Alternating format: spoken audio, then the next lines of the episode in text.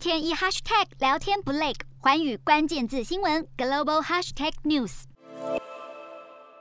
东南亚国家越南的疫情政策急转弯，十六号的时候才宣布要开放酒吧、KTV 等娱乐场所，但面对单日新增千例的压力，胡志明市在十八号又发布了命令，要求娱乐场所要暂停营业，以防止疫情再进一步蔓延。此项命令再次冲击业者，面对近七个月的停业，政府也在积极寻找解套措施。在最新公布的政策当中，依据各地疫情的严重程度，递减娱乐场所的开放人数，并且规定员工需完整接种疫苗或持三天内的阴性筛检证明，场所才能营业，但也仅限于电影院以及图书馆。虽然政府严谨规范，但胡志明市的病例仍占全国近半，面对反复不定的疫情，成效恐怕仍旧很有限。